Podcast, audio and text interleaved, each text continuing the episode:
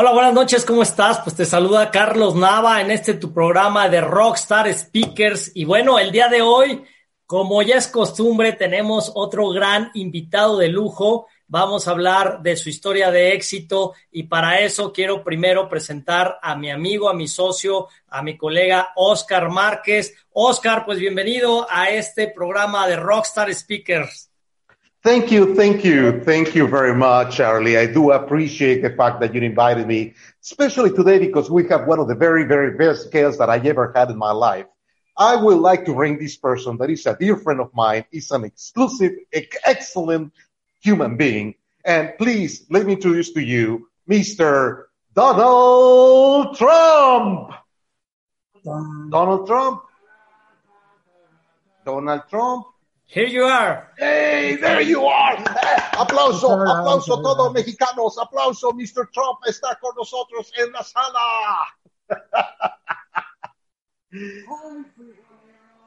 Mr. Trump, ¿cómo sentirse el día de hoy?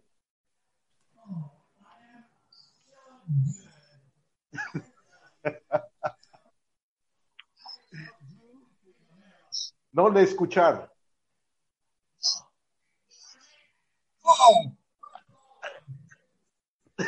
No te oigo. Hola, frijoleros. Ahora sí se oye. Señor, señor Trump, usted está medio raro tener ese pelo así en la cara. ¿Cómo llamarse eso? It's cute. It's, it's an, an old man. ¿Cómo están, mi querido, mi querido Oscar, mi querido Charlie? ¿Cómo están? Un, un gusto estar con ustedes.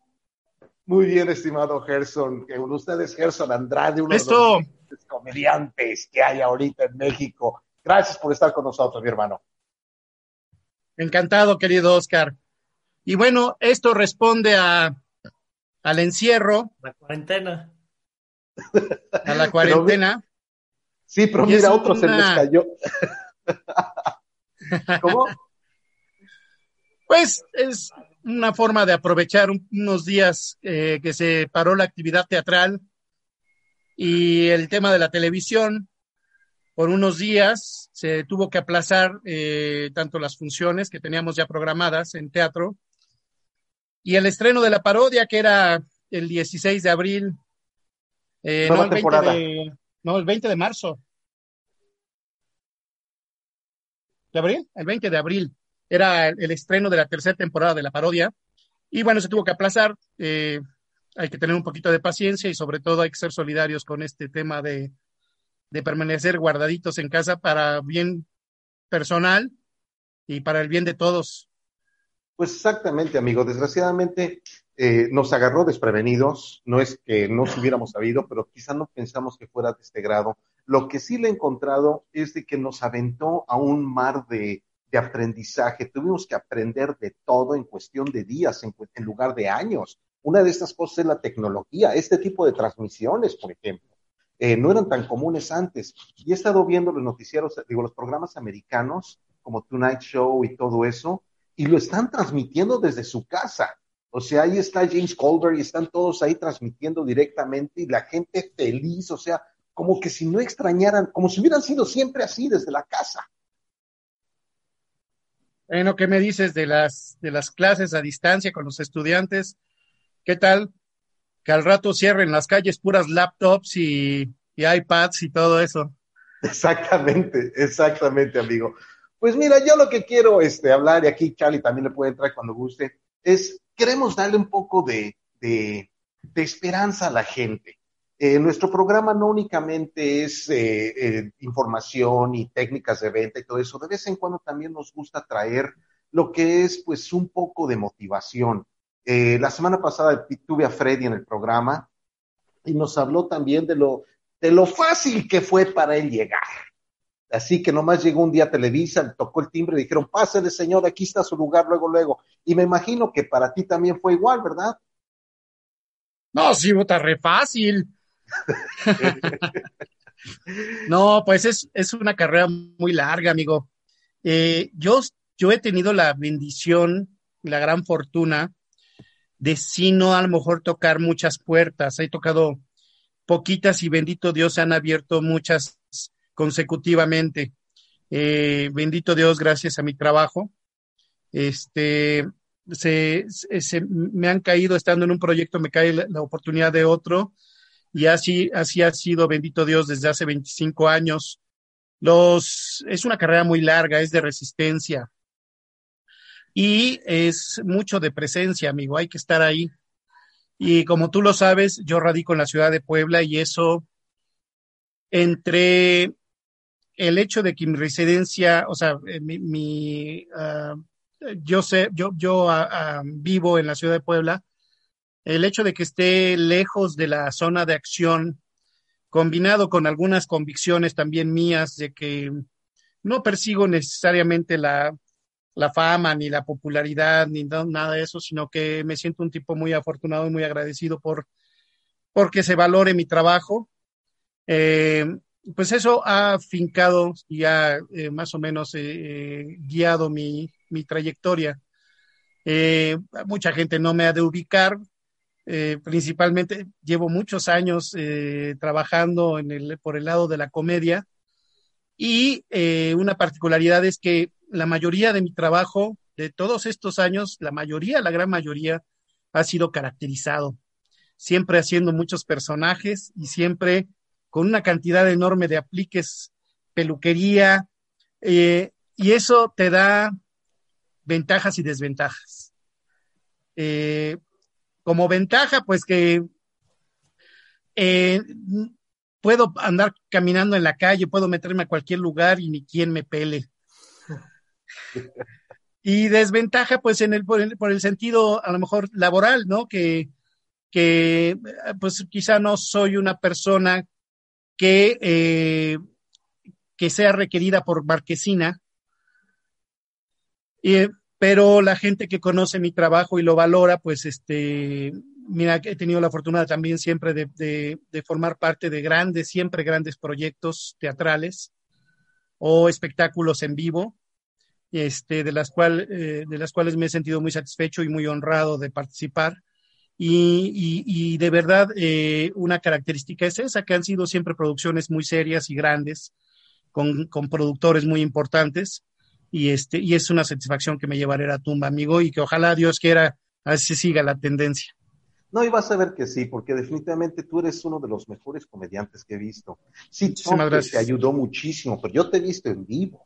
O sea, te he visto, te he visto en Puebla ya con Edith y, todo eso, este, haciendo obras más ah. pequeñas. Entonces ahí, te, ahí había otra persona que no era Trump. Ahí había alguien completamente diferente. Y otra parte, no sé si seguiste haciéndolo o no, pero me acuerdo cuando nos conocimos, estábamos en el Mascarro de Show Center y Luigi fue el que nos presentó y me estabas platicando de una obra de vampiros o algo así por el estilo. Se me quedó grabada eso, no sé por qué, pero se me quedó así y, y de ahí ya no, pues ya nos dejamos de ver un, buen rato. Y, pues sí me acuerdo, o sea, sí he visto que sí se te ha favorecido mucho, no la suerte, tu trabajo es tan excelente que te abre las puertas. Pero sí, sí he visto que, que le has echado garra y estoy seguro que en alguna ocasión dijiste, bueno, hasta aquí llego, mano, porque desgraciadamente somos humanos y a veces nos cansamos de pegarle a la puerta, pero nada más nos falta un golpe más uno solo para que se abra. Y desgraciadamente mucha gente en ese momento decide renunciar. Pues mira, esta, esta carrera, esta profesión de la actuación, particularmente la actuación, eh, si no te metes en la cabeza que esto es una carrera de volver a empezar siempre, eh, te puedes frustrar muy fácilmente y tirar la toalla. Este, esto, eh, si no estás consciente que, que, tu trabajo se trata de proyectos, siempre son proyectos que em, tienen un inicio y eh, nunca se sabe cuándo va a ser el fin. Entonces puedes durar dos meses, como puedes durar, a mí me tocó en la parodia, la primer parodia, este, me, me, tocó estar al aire cinco años.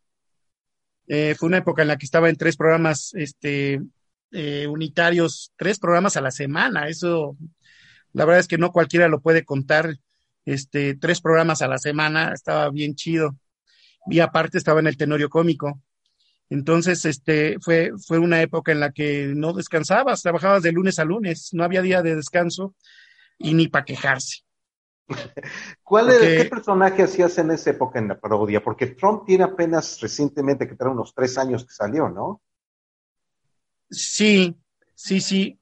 En, en la, en la primer parodia eh, me ubicaban mucho por Jackson, ¿te acuerdas, Jackson? Ah, sí, cómo no. senador Jackson, Enrique Jackson, este, me tocó hacer al gober precioso, me tocó hacer, fíjate chistoso, me tocó hacer a los gobernadores de Puebla, me tocó hacer a, Manuel Bartlett, a ver cuándo me tocó hacer al, doctor Simi, que andaba ahí brincándole a quererse postular para la contienda presidencial, me tocó hacer, a Jorge Castañeda, me tocó, bueno, fíjate, en el privilegio de mandar fui el que más personajes hizo del elenco. Yo hice 25 personajes y quien más se me acercó este, después fue Samia, que hizo 16 más o menos, y de ahí para abajo los demás. Obviamente había un cuadro titular, que el, estelar, que eran este, Arad, Angélica y mis carnales, los Mascabrothers, Freddy Germán. Este, y eh, esto es en el caso del privilegio de mandar, que te acordarás que era un sketch de la parodia y después se volvió un programa unitario. Sí. Y en, la parodia también hice un chorro, hice como 80 personajes. Ahí sí en la parodia me, bueno, en la parodia se acordarán de Changoleón, este, ah, eh, bueno, en, la parodia eran, eran, este, como eran sketches, e, eran, eran personajes que salían incidentalmente o salían una sola ocasión y ya, ¿no? cuando muchos salíamos en tres ocasiones en, el concepto de la parodia anterior, en donde sí eran personajes más fijos, era, porque tenía además una trama, era el privilegio de mandar, que si se acuerdan ustedes era una telenovela cómico-política.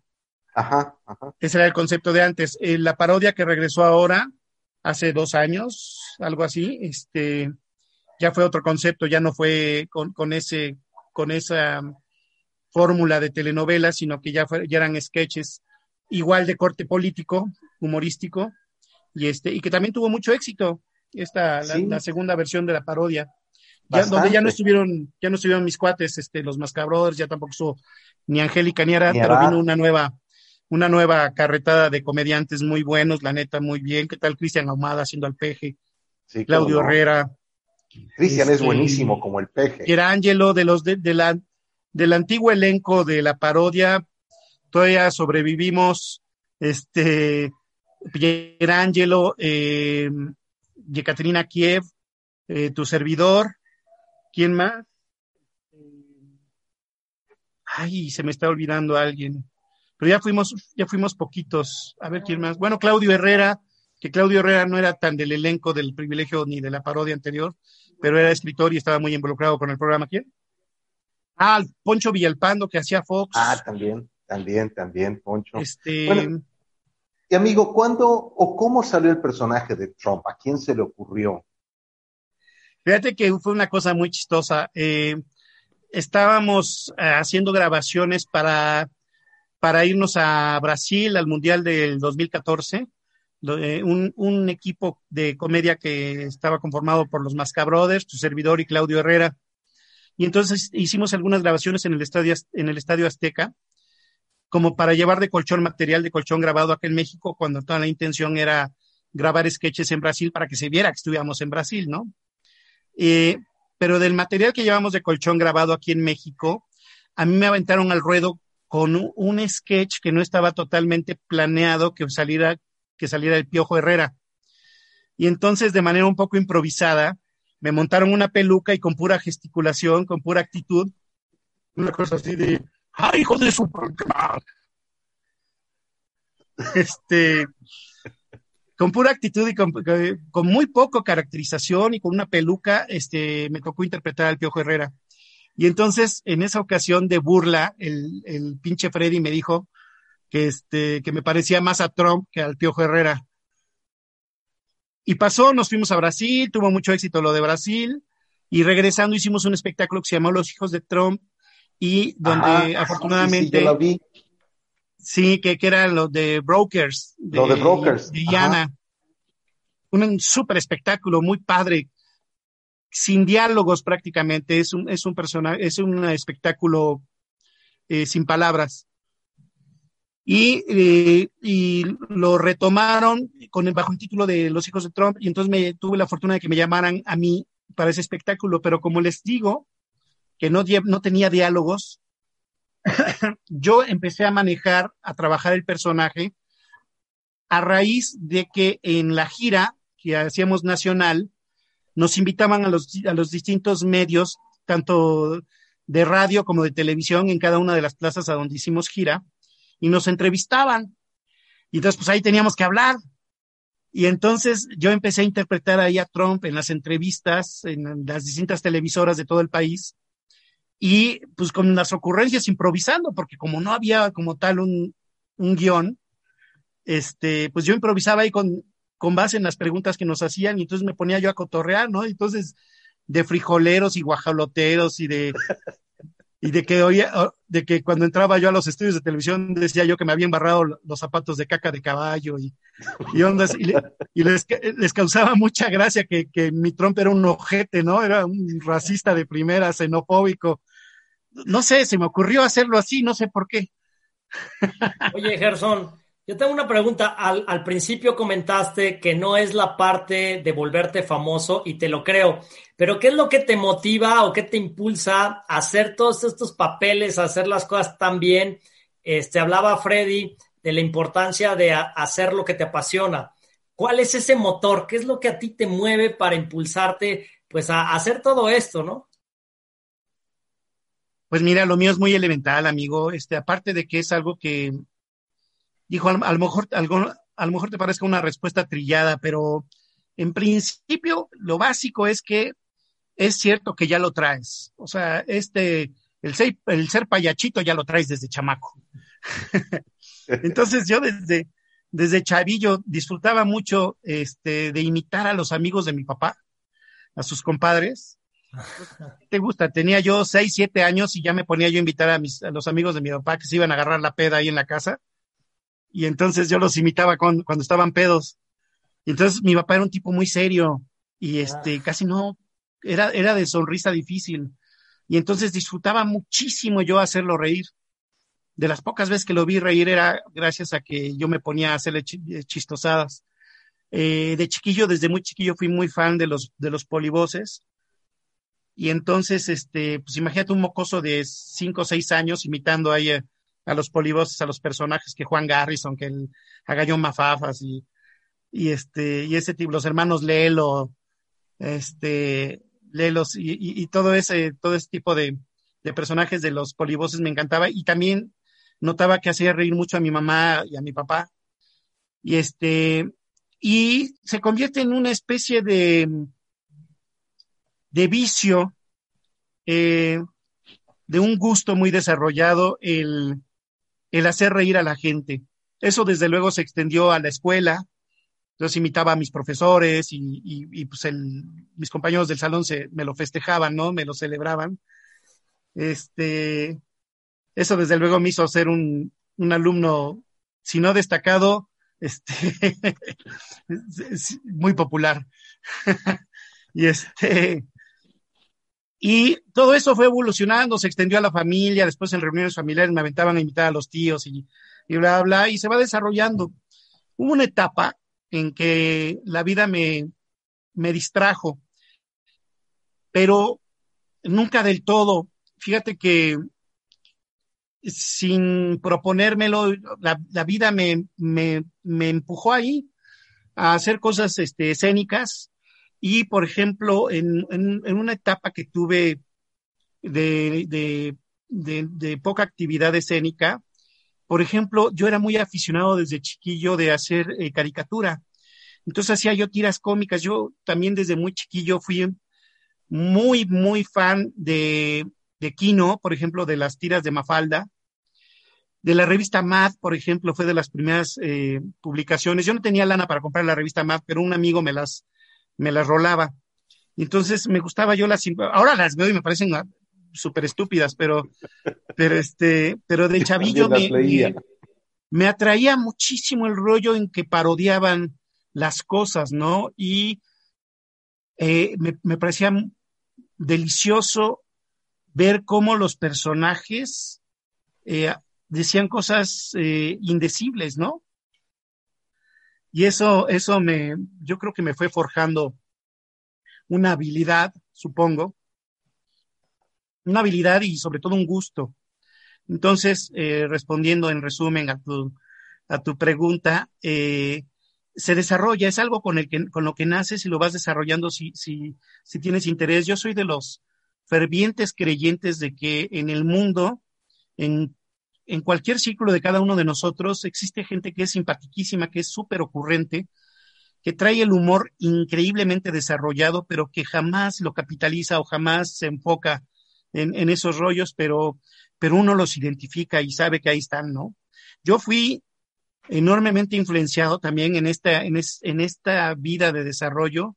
Fui muy influenciado por compañeros. Yo fui godines, fui taxista, fui, fui vendedor de casa en casa, fui este, fui de todo. O sea, también el mundo te da, te da mucho, mucho horizonte, te da mucho panorama, te, da mucha atmósfera.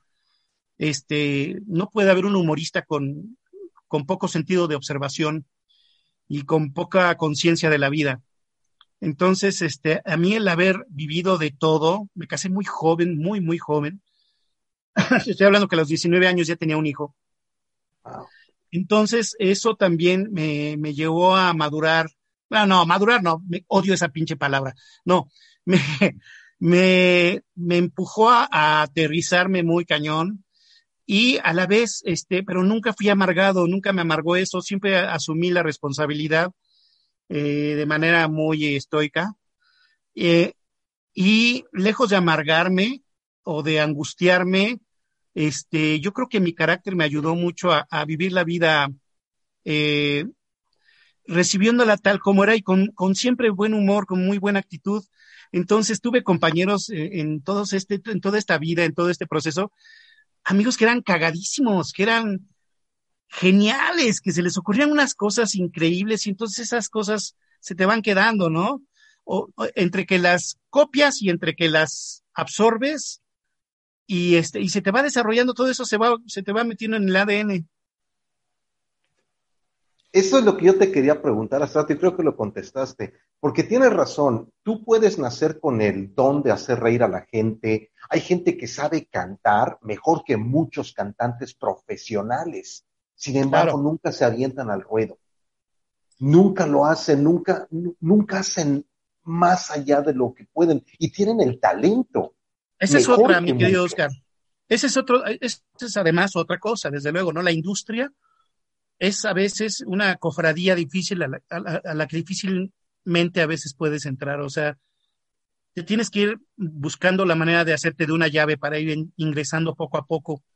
Yo, como tú debes saber, eh, para entrar a la industria del entretenimiento, desde luego tuvo que ver mucho con mi disposición y mi disponibilidad y la enorme fortuna de haberme topado con Freddy Germán Ortega acá en Puebla.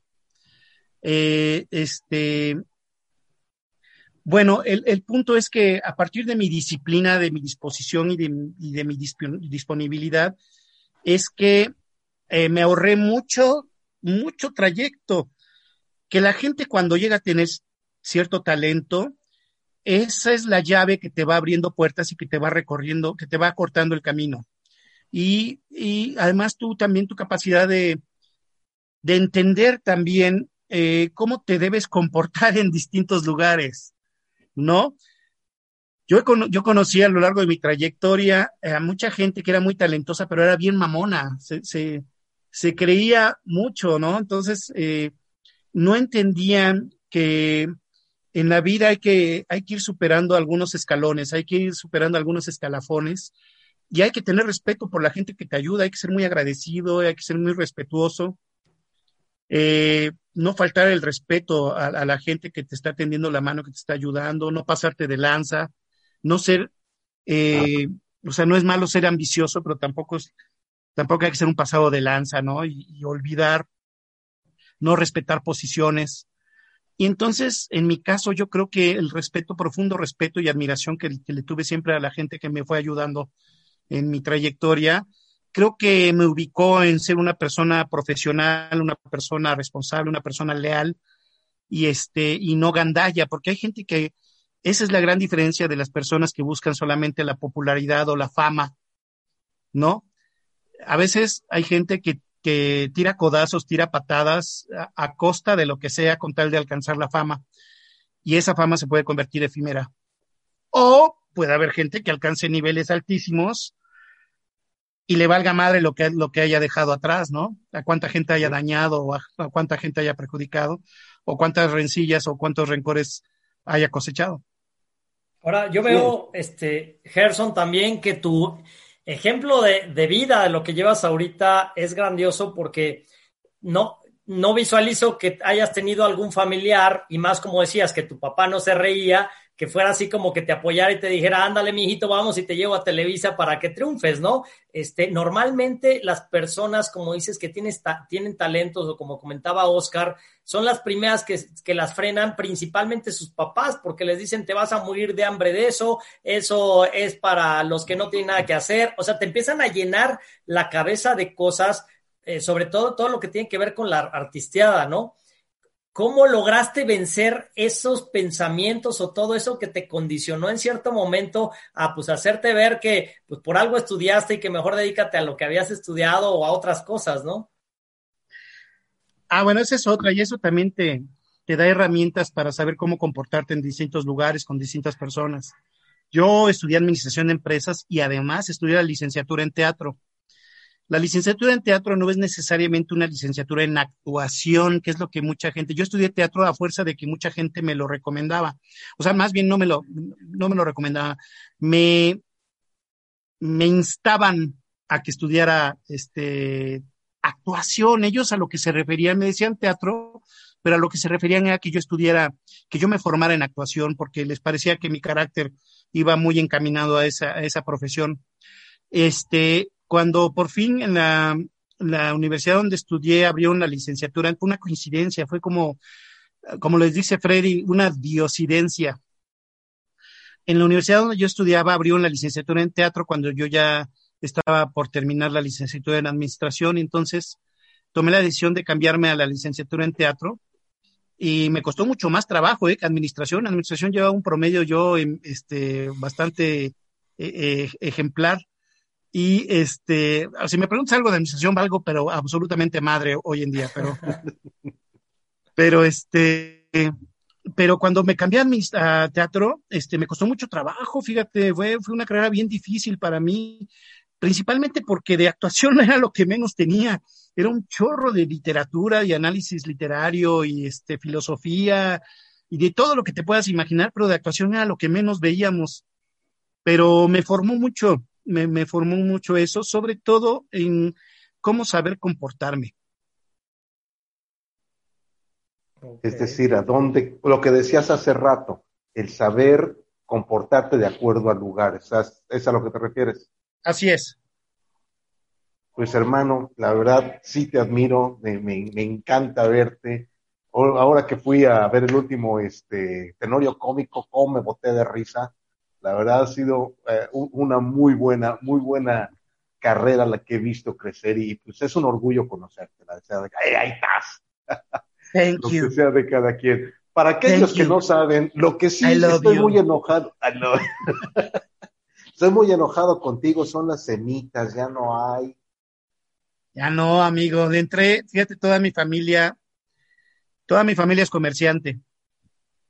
Ya hace como tres años, una cosa así, un amigo mío me traspasó este, un, un changarrito que tenía de semitas de cabeza.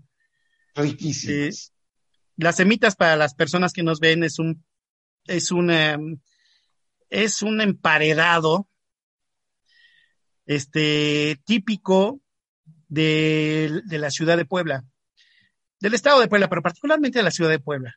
Con piloncillo, y, Este, y, no. Eh, no, Ah. No, la semita es una especie de. Es como una, como una torta, ah. pero más crujiente. como un bolillo. Ajá. Pero redondo. Ajá, y no es de manteca, es como, eh, en Puebla les dicen de agua, eh, es decir, eh, contiene levadura y, son horneados en, horno de piso, les llaman, o sea, en, hornos rústicos, y su particularidad es que son crujientes, tienen este ajonjolí encima, son muy buenos, ¿eh? Si no los conocen, cuando vayan a Puebla, échense una semita. Las tradicionales semitas de Puebla son eh, como las tortas, son de milanesa, hay de pata de, puer de pata de res, de jamón, este, en fin. Pero la, hay una, hay una, hay un, hay un tipo que es más moderno, digamos, que ya debe tener unos 70 años, que empezaron a hacerlas de, de cabeza de puerco. De esa cabeza que le ponen picadita al pozole, esa misma en, en este pan, en esta semita, con una salsa maravillosa. No saben qué cosa tan deliciosa. Pues el caso es que yo traspasé un changarro de eso porque yo soy fanático de esas semitas. Me lo traspasaron y fue una, una temporadita que yo no tenía proyectos. Tenía por ahí una lanita ahorrada y dije, vale, entro al traspaso. y con muchísimo gusto me quise dar, me quise dar la oportunidad de ser, de, de entrarle al rollo del comercio, porque yo de toda mi familia había sido el único, el patito negro que nunca había tenido un negocito. Entonces me pareció encantadora la idea y dije, vale, entro. Y no, saben cuánto amor le metía a ese changarrito. Y este, y me fue requete bien. Fíjate que me encantó el rollo del comercio. Es una bendición, de verdad, esa profesión de ser comerciante.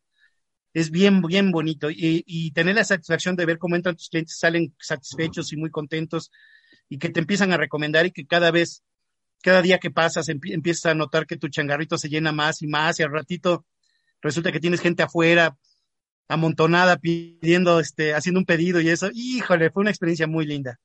Y la tuve que cerrar porque ya no la pude atender. Entonces, ya ven que el que tienda, tienda, como que el que tenga tienda, que la tienda. que la tienda.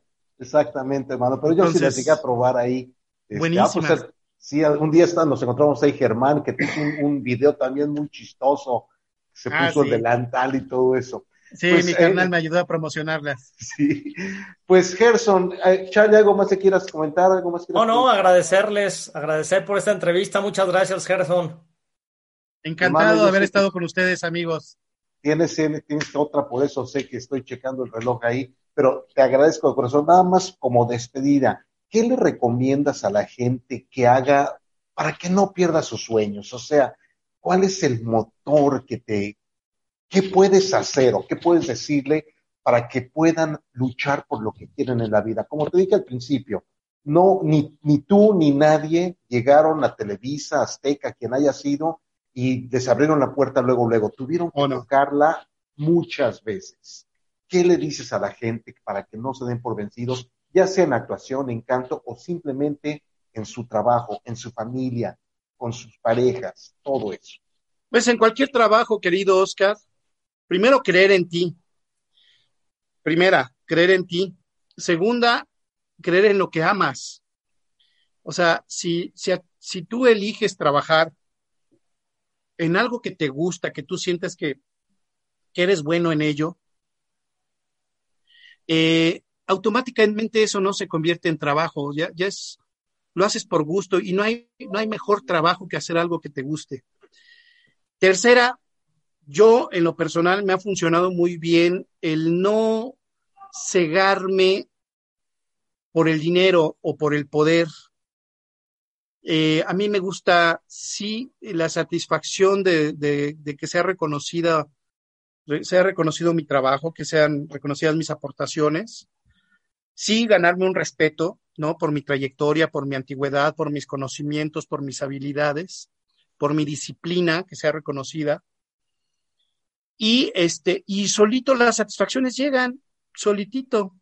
Las puertas se te abren muy cañón y te das a conocer y la gente confía en ti y lo valora y te cotizas. Exactamente. Pues amigo, muchas gracias. Carlos, gracias nuevamente por darnos la oportunidad de estar aquí en este programa. Gerson, que te vaya súper bien, espero verte pronto, que, que estés salvo con tu familia, cuídense mucho y, y nos vemos próximamente cuando termine esto, nos damos el abrazo por allá. y todo Muchas gracias. Gracias, este Gerson. Gracias, Oscar. No se olviden, la próxima semana aquí en Rockstar Speakers vamos a hacer una semana de mujeres exitosas. Va a estar muy interesante. No se pierdan Oscar Márquez el lunes. Este, en Soy Imparable. El martes tenemos a Facundo, también va a tener eh, a una mujer ahí en entrevista. Arrancamos también el programa de una mujer muy exitosa que es Luisa Jiménez. No te pierdas la historia de Kilómetro 36. Tienes que conocerla, en verdad es una historia, como diría mi amiga Caro, épica. Y bueno, el miércoles tendremos aquí a tres mujeres muy fuertes del sector inmobiliario en este programa de Rockstar Speakers. Y el jueves tendremos a Caro Treviño también con sus historias de terror. Entonces, te esperamos la próxima semana y recuerda que estamos por arrancar ya otro curso más para cómo generar dinero en cuarentena. Estamos arrancando con Latinoamérica los días 27, 29, primero y 4 de mayo. Mayores informes aquí en la página nos puedes enviar por inbox para que te demos toda la información. Estamos dando unos super precios eh, de, todo el valor que, que, tendría unos 400 dólares. Te lo estamos dejando prácticamente regalado, 30 dólares. Pero ahí inscríbete y vienen cosas nuevas cosas nuevas para inversionistas también y para este, gente que no conoce nada del sector inmobiliario y quiere generar ingresos ahí. ¿Cómo moverte ahora con las nuevas contingencias? Pues ahí nos vemos. Muchísimas gracias, Gerson. Llame, llame ya. Llame, ya. llame ya, llame ya. Hasta la próxima. Hasta luego, gracias.